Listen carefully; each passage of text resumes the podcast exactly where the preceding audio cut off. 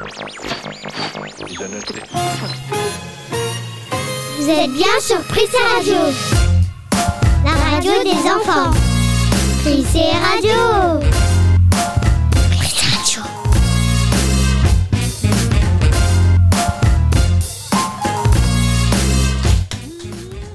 Bonjour et bienvenue à tous. Vous êtes bien en train d'écouter la 26e émission de Prissé Radio.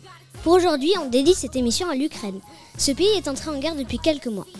Pour présenter cette émission spéciale, je serai accompagnée de Milena, qui anime pour la première fois.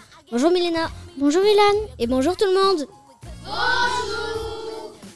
Aujourd'hui, on va parler des traditions de l'Ukraine, du président de ce pays, et on recevra un invité particulier, un reporter de guerre qui travaille à BFM TV, mais aussi des tas de chroniques et comme toujours, le journal d'actualité. Bonne écoute.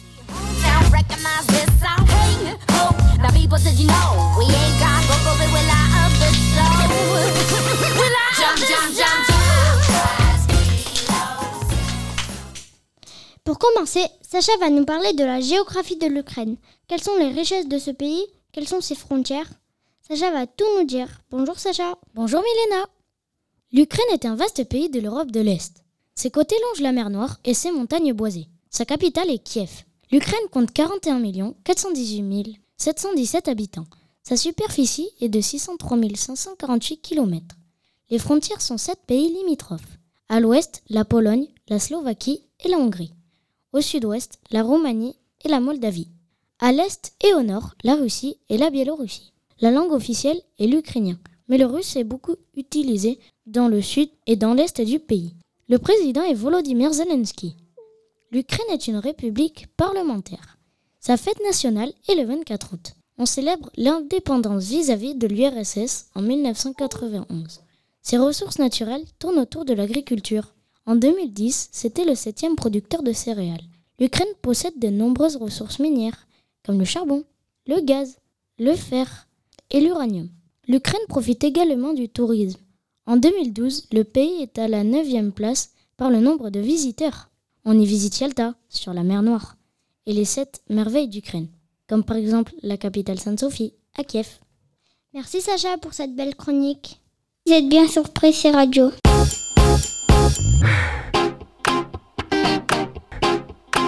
Pressé Radio, l'heure d'apprendre.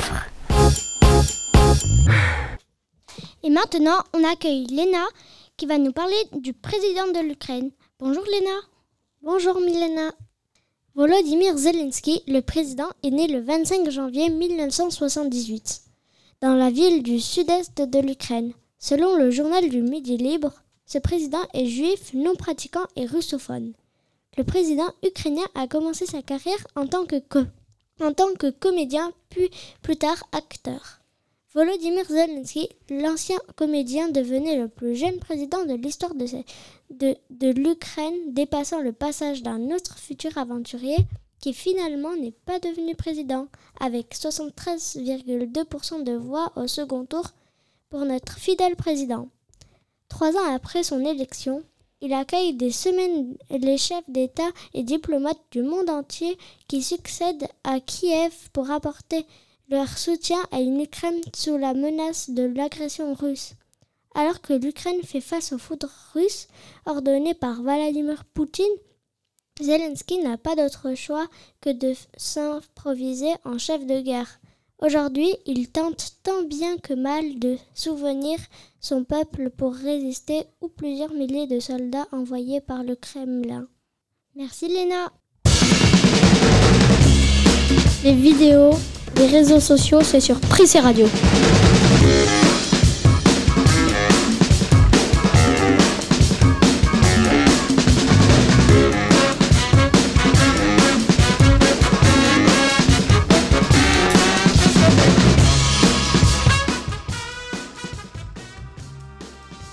Et sur Prissé Radio, on continue cette émission spéciale Ukraine avec une petite avec une chronique sur une petite fille ukrainienne qui a chanté La Reine des Neiges. Je ne vous en dis pas plus et c'est tout de suite avec Maria. Amelia Anisovitch est une jeune fille ukrainienne de 7 ans qui a chanté dans un bunker à Kiev une chanson très connue de la Reine des Neiges. Libérée, délivrée. Mais c'est quoi un bunker? Un bunker, c'est un abri anti-bombe qui est creusé sous terre. Pendant qu'elle était dans cet abri anti-bombe, Amelia a commencé à chanter la chanson de la Reine des Neiges. Plusieurs personnes ont donc commencé à filmer. La vidéo a été vue des dizaines de milliers de fois. Son rêve était de chanter devant des milliers de personnes cette chanson. Et on peut dire qu'il s'est réalisé. Et tout de suite, sur Presse Radio, on écoute un extrait de cette chanson.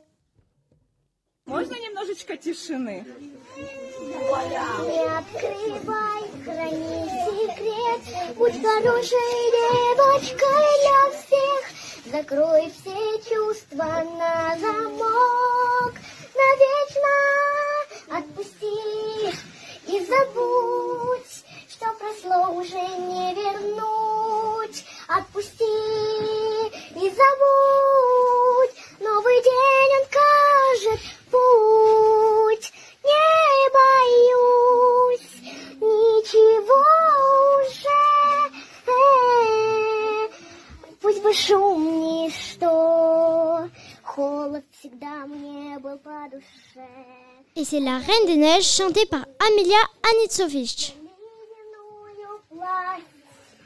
Страха не вернувшись, меня уж не догнать.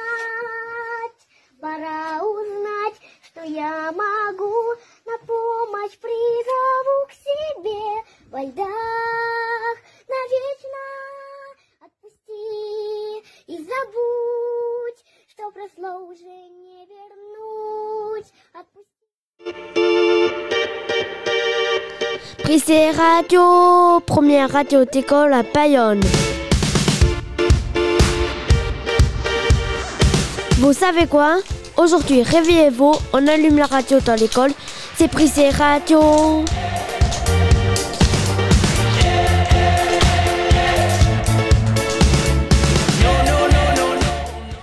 Sur Prissé Radio, Caïs va nous parler de la religion de l'Ukraine. Bonjour Caïs. Bonjour.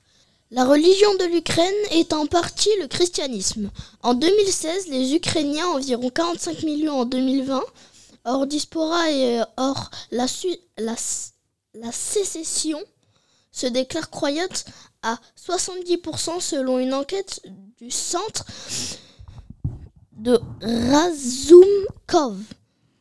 En 2022, pas grandes choses ont changé. Le christianisme est toujours la religion principale de des Ukrainiens. Merci. Pressé Radio, les infos.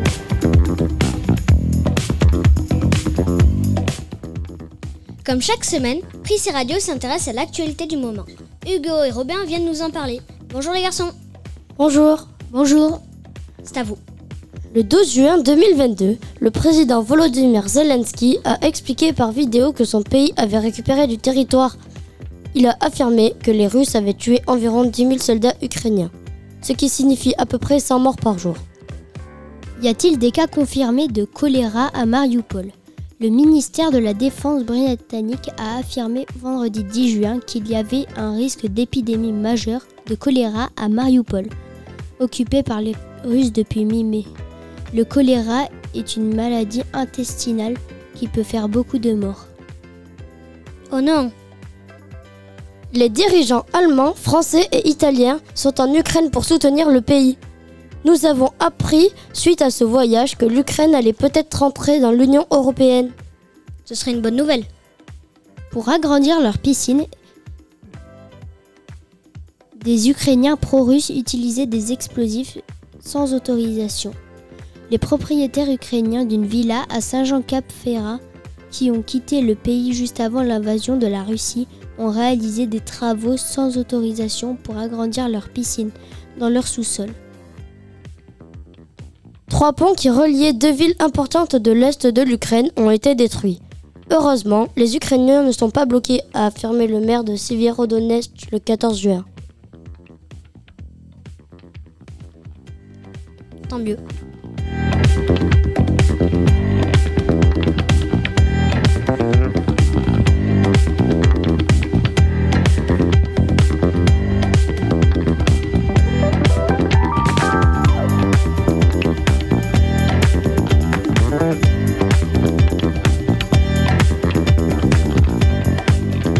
sur Prissé Radio,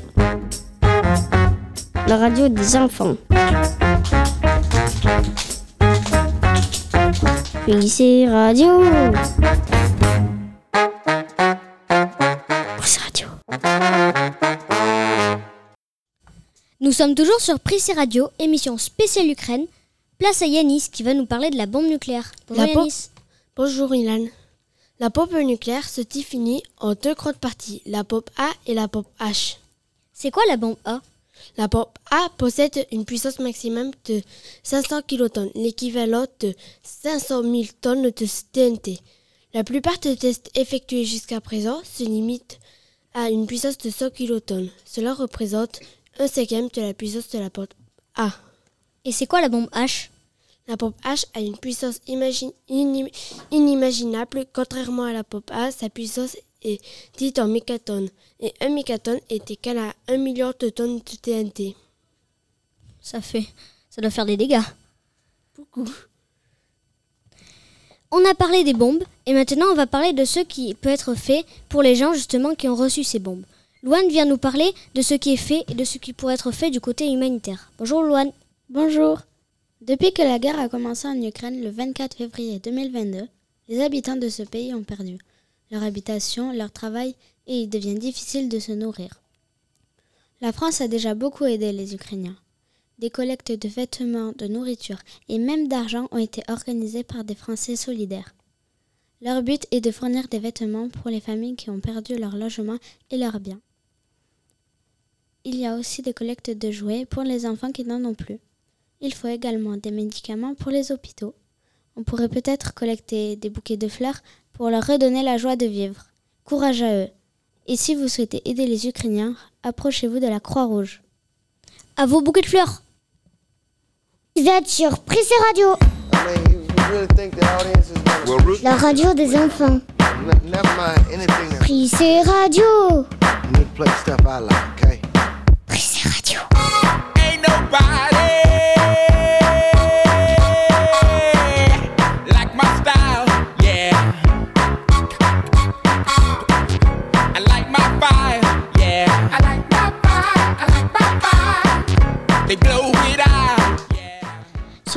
Tous les, élèves se demandent comment vont les Ukrainiens. Selena va tout de suite nous le dire. Bonjour Selena. Bonjour Milena. Près de 30 000 Ukrainiens sont arrivés à, à l'entrée sur le territoire français. Depuis la fin du mois de février, le chiffre de 26 000 Ukrainiens déjà arrivés en France. Plusieurs femmes et enfants ont perdu leurs proches. Près de 500 Ukrainiens entrent en France par jour. En France, déjà plus de 13 000 Ukrainiens sont arrivés. À les entendre, le rêve de ces Ukrainiens est de retrouver au plus vite leur père, leur mari et leurs frères. Merci Selena. Vous êtes sur Prissy Radio.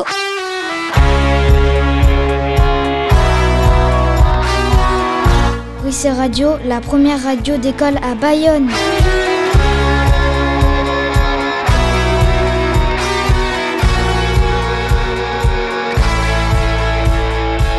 Prissy Reportage.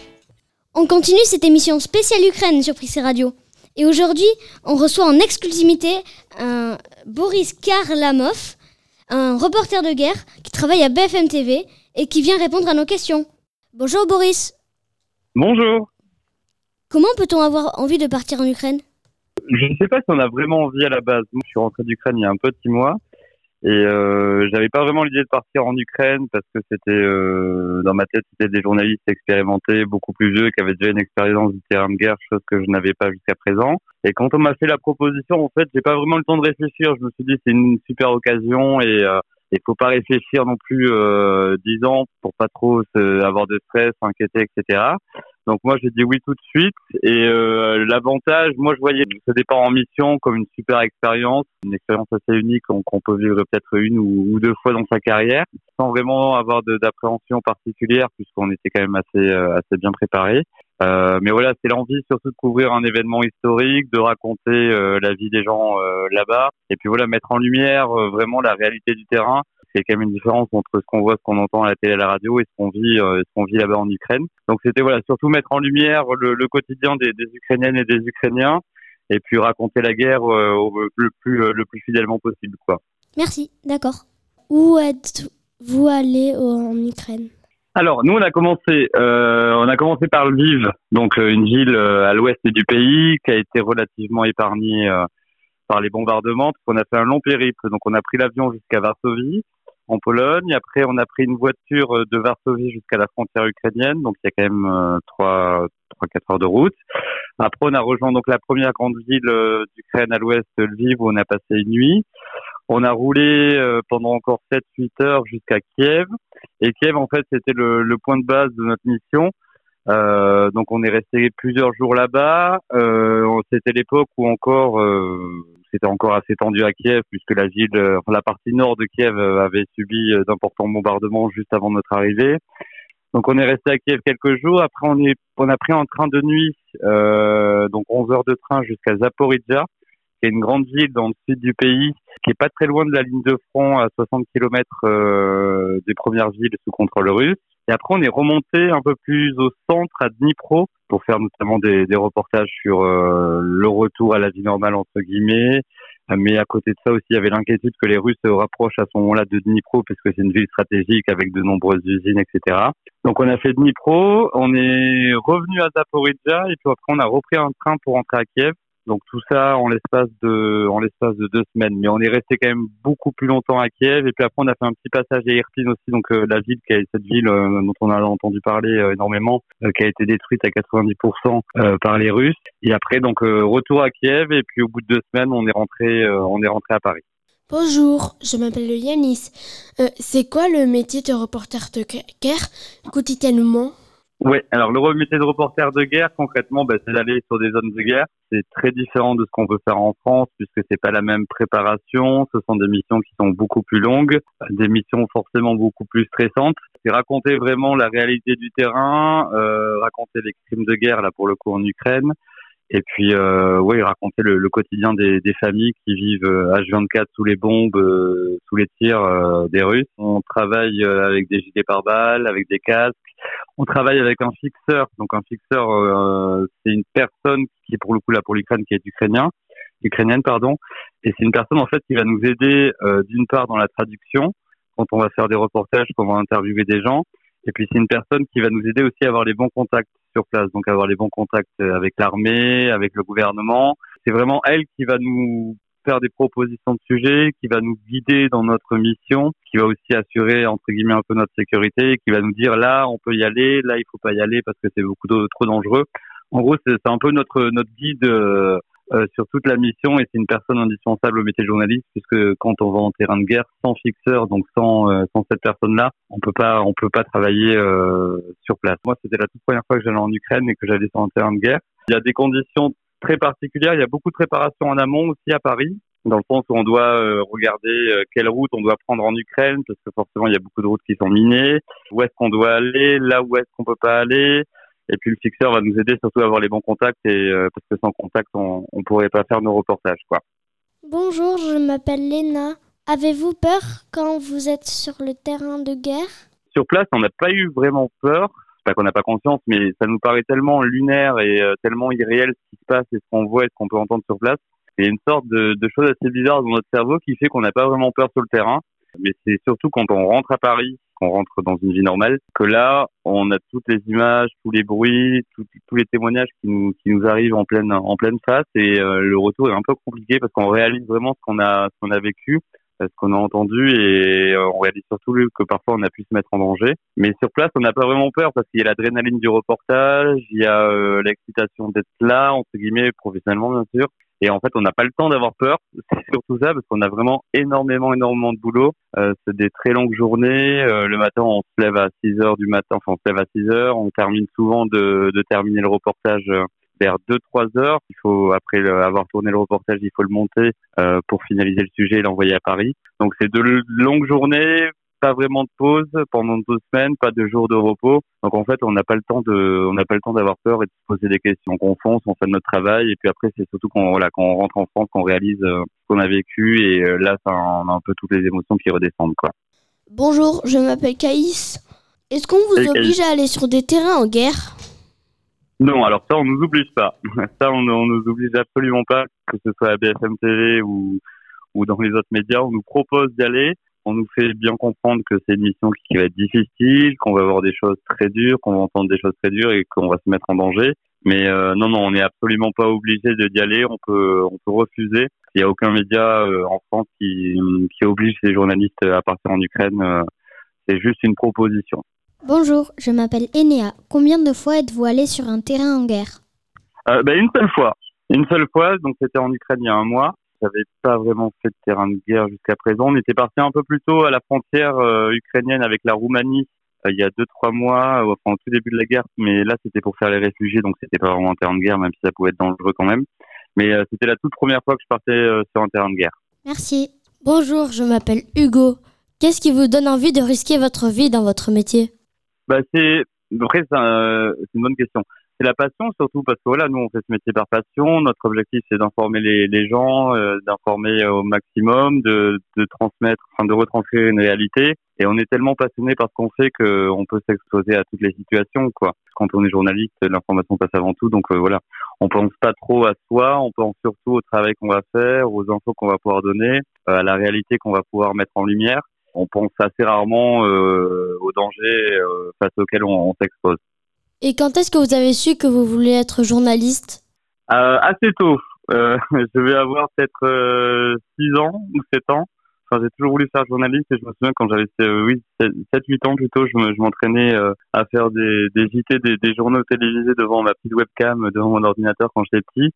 Euh, j'ai toujours voulu faire journaliste. Alors quand j'étais un peu plus jeune, j'ai voulu faire journaliste sportif parce que j'étais passionné de sport euh, comme beaucoup de jeunes hein, quand j'étais adolescent. Et après j'ai vite compris que je préférais faire de l'info, euh, l'info générale, donc vraiment des reportages euh, sur des faits divers, sûrement sur ce qu'on appelle les IG, donc les infos gênées. Après donc j'ai commencé en radio, j'ai fait beaucoup beaucoup beaucoup de radio, a plusieurs stages en radio. J'ai mis un peu en stand-by la radio pour faire de la télé à BFM TV ça a toujours été un métier passion. J'ai toujours voulu faire ce métier et jamais, euh, jamais voulu faire un autre métier, quoi. Bonjour, je m'appelle Robin. Quelle formation faut-il faire pour devenir reporter de guerre? Alors, reporter de guerre, en soi, il n'y a pas de formation. Euh, parce que reporter de guerre, tu, tu l'es que quand tu pars en mission. Euh, quand tu rentres à Paris, tu n'es plus reporter de guerre. Tu reprends une vie, une vie normale. Euh, après, il y, a- il y en a quelques-uns qui sont reporters de guerre et qui, qui font que du terrain, mais il n'y a pas de formation pour être reporter de guerre. Plus généralement, je pense que tu, tu vas me poser la question pour être journaliste. La voie classique, c'est c'est de faire une école de journalisme euh, et de faire l'une des 10 ou 11, je sais plus, écoles qui sont reconnues euh, en France. Mais euh, il n'y a pas vraiment de formation. Tu peux être journaliste en faisant euh, euh, une licence euh, de lettres euh, et après euh, faire un master euh, journaliste sans passer par une école reconnue. Euh, le Graal, ça reste bien sûr l'école, mais aujourd'hui, il y a de plus en plus de jeunes qui, qui passent par d'autres filières pour devenir journaliste, quoi.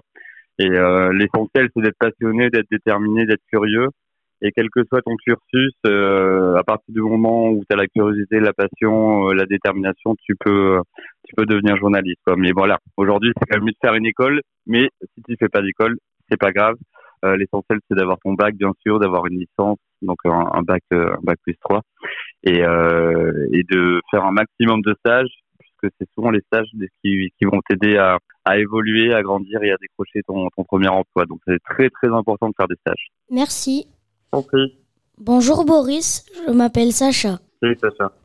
Comment ça se passe pour les personnes qui ne vont pas à la guerre? Les Ukrainiens qui ne partent pas à la guerre, ben alors, ben ils partent, en principe, ils partent du pays, parce que ce sont les hommes qui, qui sont obligés de partir à la guerre. Donc souvent, parmi les réfugiés, ce soit des vieilles personnes, soit des femmes avec enfants. Donc il n'y a pas beaucoup d'hommes qui traversent les frontières pour euh, partir en France, en Allemagne, en Pologne ou encore en, Roumanie. Donc parce que les hommes sont obligés de rester à la guerre. Et souvent, voilà, on a les familles, euh, avec les enfants, les femmes.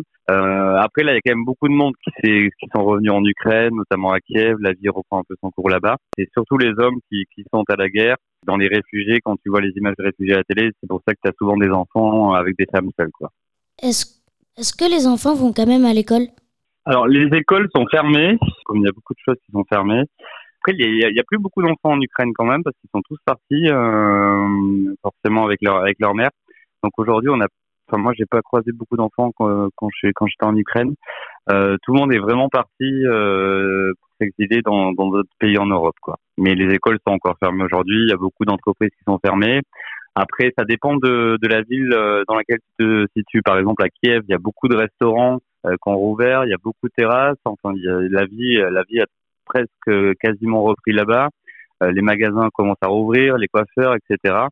Euh, dans l'ouest du pays, vraiment, on est, on face à un retour à la vie normale puisque les Russes ben, ont, ont quitté cette partie-là du pays. Il n'y a plus de bombardements ou un peu moins. Euh, il y en a toujours parfois quelques-uns, mais euh, le, le, le pays est totalement coupé en deux parties. Donc, c'est-à-dire qu'à l'ouest, il y a une vie quasiment normale, et à l'est, ben, euh, du côté du Donbass, du côté de Mariupol, où c'est sous occupation russe, c'est là que se situe vraiment le, le front et que les, les, combats continuent, les bombardements continuent tous les jours. Quoi. Donc, c'est vraiment un pays qui est, qui est divisé en deux aujourd'hui. L'ouest presque normal et à l'est vraiment un état de guerre et, et des bombardements toute la journée, quoi.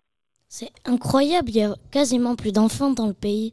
Ouais, il y a quasiment plus d'enfants et euh, nous, quand on est arrivé en Ukraine, il y avait des bus remplis d'enfants, des voitures remplies euh, d'enfants, souvent avec euh, des petites affiches marquées sur les voitures où, il y a écrit en, en ukrainien Dieti, ce qui veut dire enfant, pour pas que les Russes ne sont pas censés viser ces voitures-là quand il y a écrit enfant sur les pancartes. Mais aujourd'hui, voilà, les enfants sont presque tous partis, les petits, les adolescents. Après, les étudiants, euh, eux, ont souhaité rester en Ukraine, souvent par amour du pays, etc. Tout ce qui est moins de 16 ans, euh, tout le monde est parti. Merci Boris. T'en prie. Bonjour, moi c'est Louane. Salut. Avez-vous été soulagé quand vous êtes revenu en France? Oui, ouais, très soulagé. Enfin, c'est surtout les proches qui étaient soulagés. Euh, parce que c'était difficile de, de, donner des nouvelles, mais c'est vrai que quand on est rentré à Paris, euh, qu'on s'est dit ça y est, on est en France, on est en sécurité, euh, c'est terminé, on a été extrêmement, euh, extrêmement soulagé de pas avoir eu de problème euh, particulier là-bas, même si on a toujours des petits problèmes, mais bon, au regard de certaines situations, euh, c'est pas trop grave ce qu'on qu a pu avoir comme problème. Mais euh, ouais, oui, il y a quand même un grand soulagement et puis c'est surtout pour les proches, notre famille, euh, qui, qui, qui sont extrêmement soulagés dès, dès qu'on rentre à Paris, quoi. Bonjour Boris, je m'appelle Maria. Salut. En tant que journaliste normal, quel est l'événement qui vous a le plus marqué?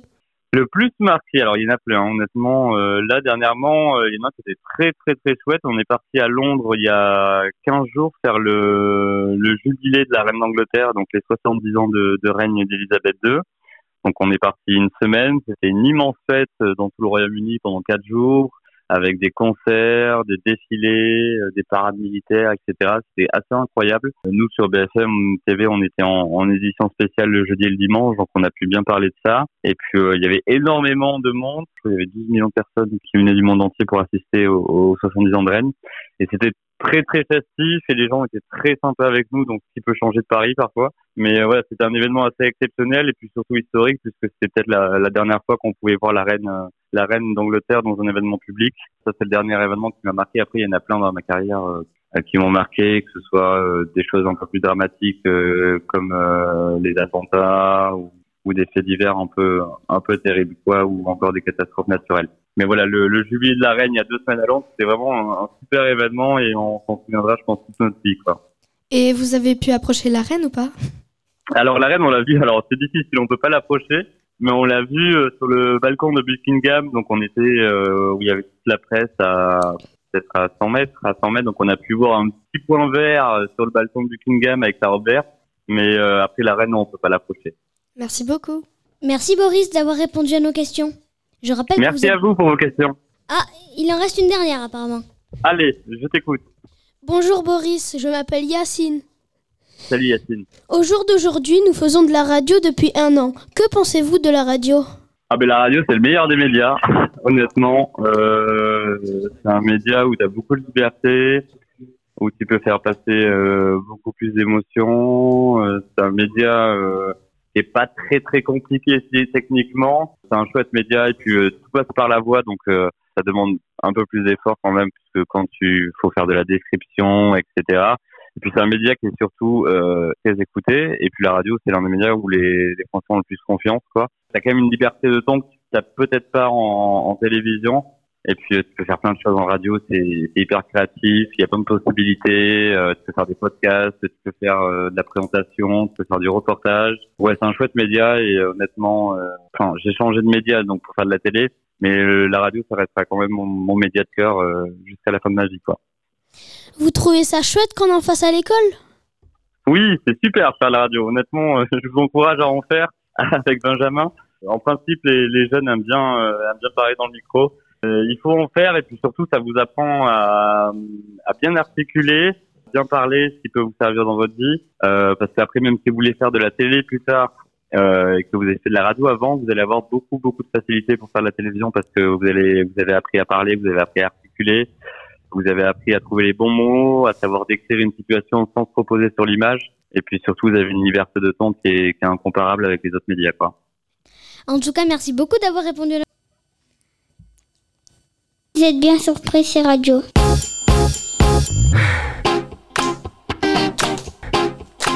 Prissé Radio, l'heure d'apprendre.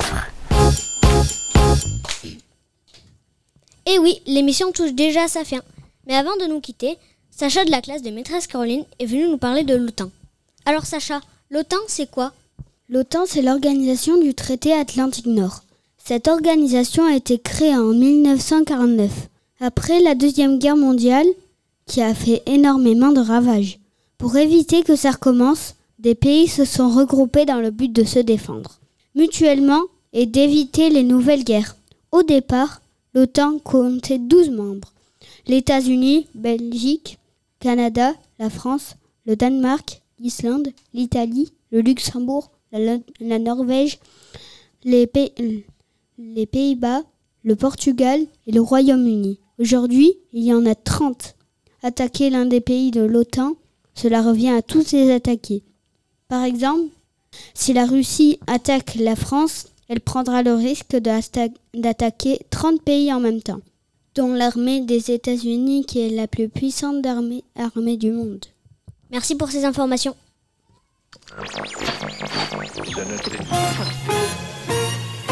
Vous êtes bien sur Prissé Radio. Sur la radio des enfants. Prissé Radio. Prissé Radio.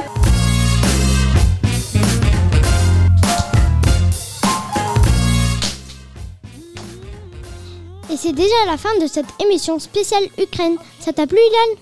Oui, beaucoup. Et vous, ça vous a plu? Oui